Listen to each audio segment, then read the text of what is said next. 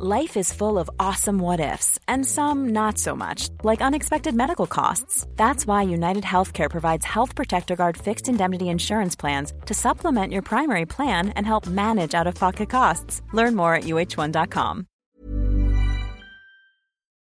On se retrouve dans notre diner favori Erwan. Euh, on a trouvé nos marques et on va parler des euh, Dallas Mavericks qui ont bougé lors de cette trade deadline. C'était à 24 heures. En plus, hier soir, on a pu assister au match entre les Knicks et les Mavs.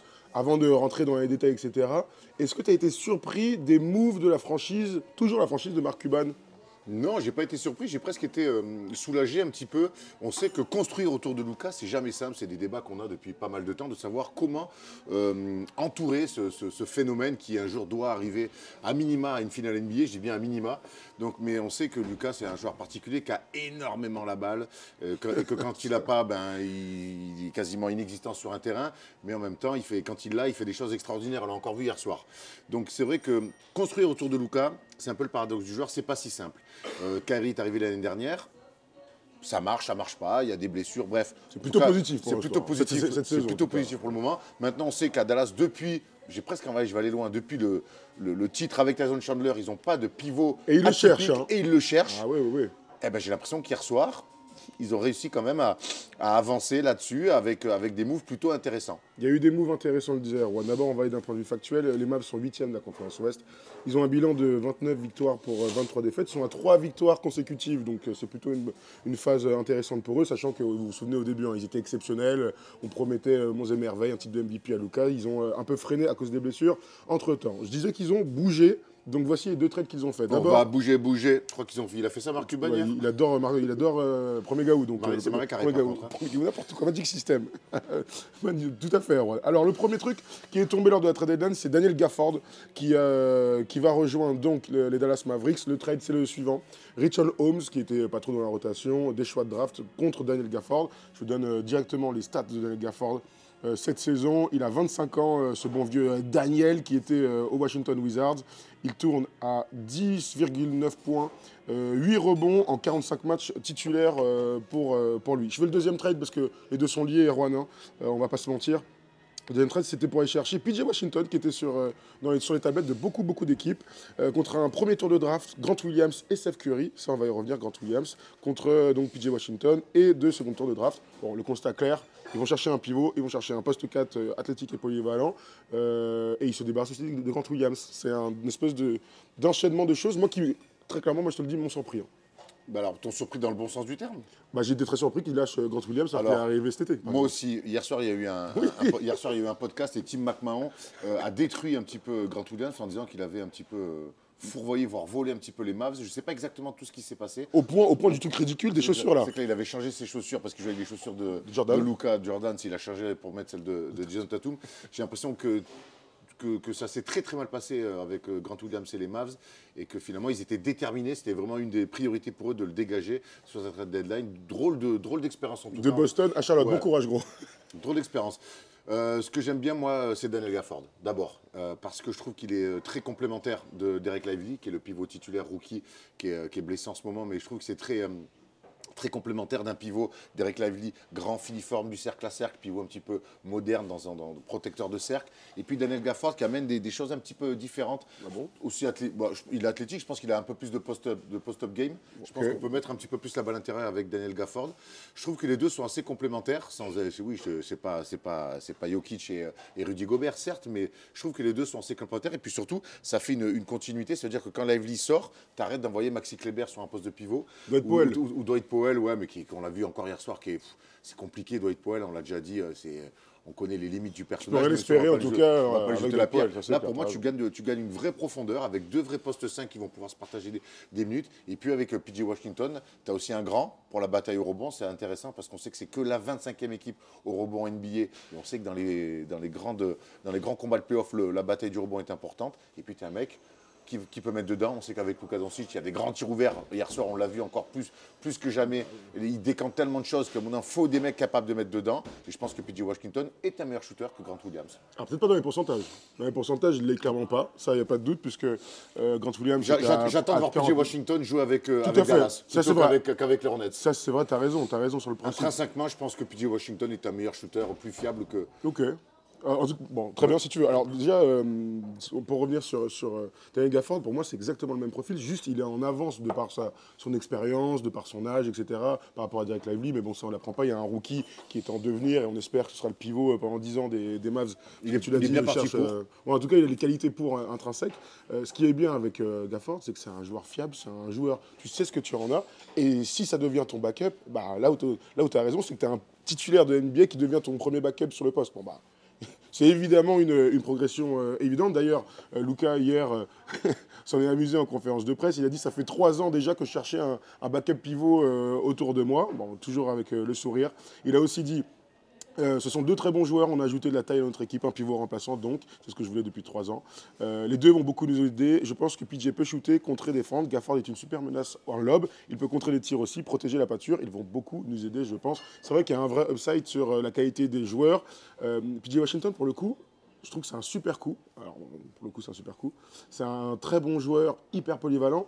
Et il est capable d'envoyer, ça t'as raison, mais il est, il est capable de faire autre chose. C'est le seul dans l'effectif à pouvoir faire autre chose. Grant Williams, c'est un défenseur euh, catch and shooter. Il peut absolument rien faire d'autre. Je ne sais pas si lui, il espère devenir autre chose, mais ce qui est sûr, c'est que PJ Washington, en termes de polyvalence, peut prendre des pics. On l'a vu euh, jouer 4, on l'a vu jouer 5 avec les Hornets. On l'a vu aussi être très frustré. Et pour la première fois, être dans un projet euh, ambitieux avec des superstars et donc avec, des, avec euh, beaucoup d'espace, on peut imaginer que PJ Washington soit en fait éclos, entre guillemets, euh, d'un point de vue des stats, par exemple, sa meilleure saison, c'est 15 points avec les Hornets l'année dernière. Je vais reprendre une expression que tu aimes bien euh, quand il y a des trades, euh, c'est dire l'équipe elle progresse, elle est meilleure qu'elle était le matin Clairement. même.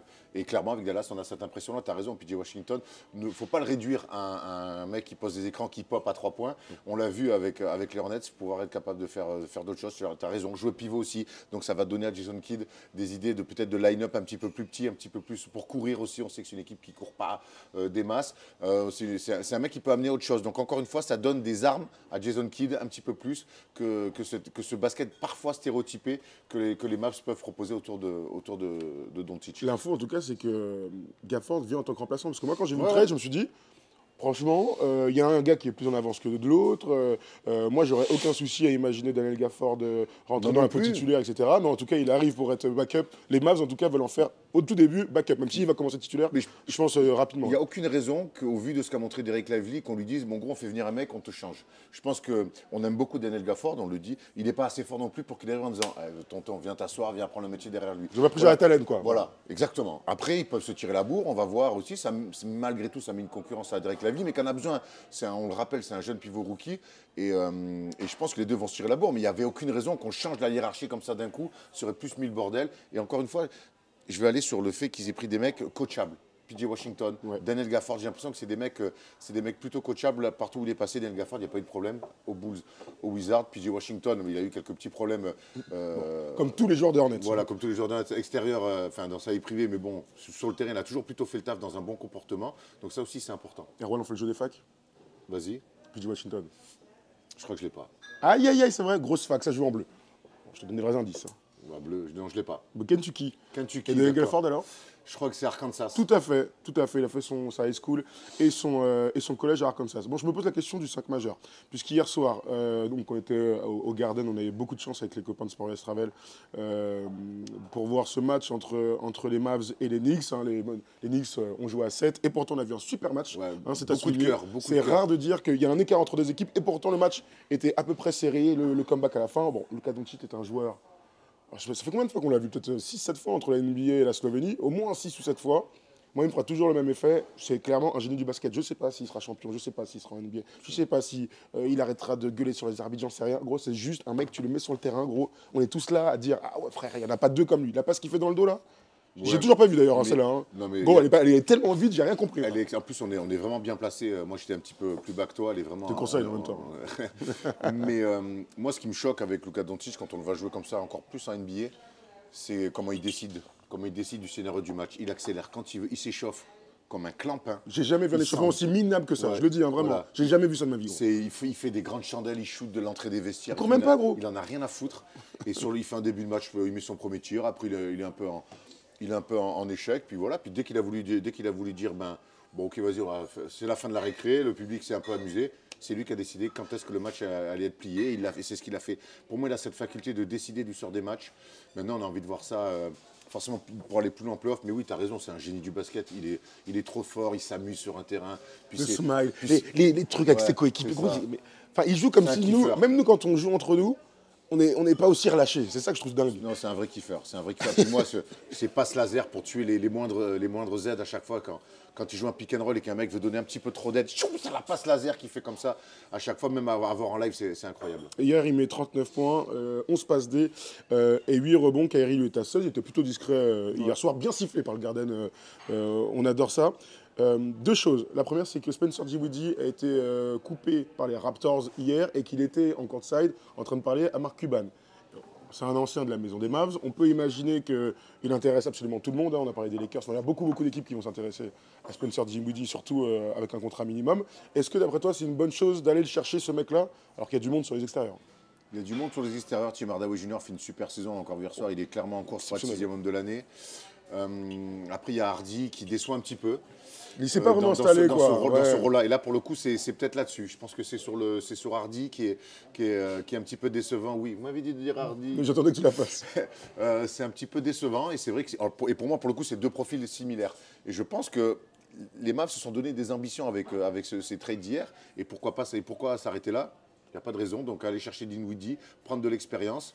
Moins d'attente que quand il était titulaire avec le. voilà, moins, beaucoup moins d'attente. Un mec qui connaît la boutique. Moi, si je suis Dallas, quand je vois les, les, futures batailles de playoffs qui vont arriver, et comment ils sont, et, et, vu qu'ils sont que huitièmes en, ce moment, je, pense que ce serait une bonne idée de faire Spencer Dinwiddie. On finit avec deux petites infos. D'abord le calendrier pour cette équipe. Euh, euh, Dallas va jouer contre Oklahoma, euh, Washington, les Spurs euh, Phoenix aussi, ça c'est quatre futurs matchs à domicile pour cette équipe euh, hein. des Mavs. Ouais, il y a pas mal d'équipes intéressantes, de matchs intéressants.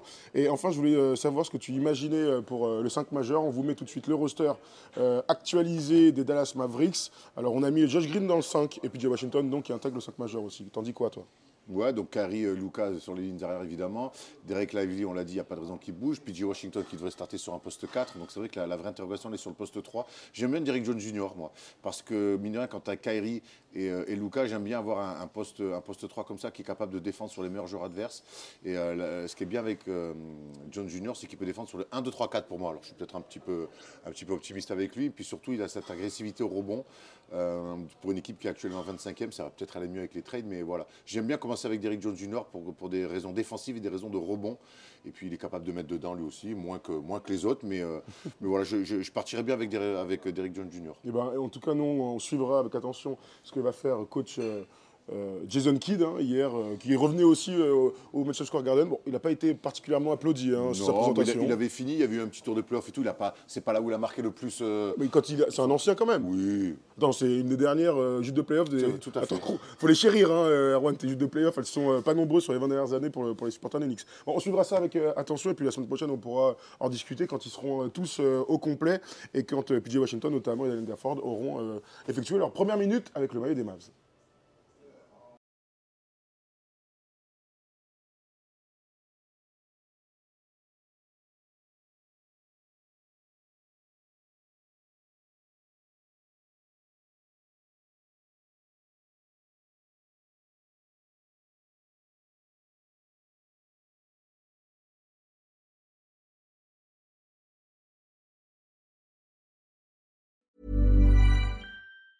Hey, it's Danny Pellegrino from Everything Iconic. Ready to upgrade your style game without blowing your budget? Check out Quince. They've got all the good stuff shirts and polos, activewear, and fine leather goods, all at 50 to 80% less than other high end brands. And the best part? They're all about safe, ethical, and responsible manufacturing. Get that luxury vibe without the luxury price tag. Hit up quince.com slash upgrade for free shipping and 365 day returns on your next order. That's quince.com slash upgrade.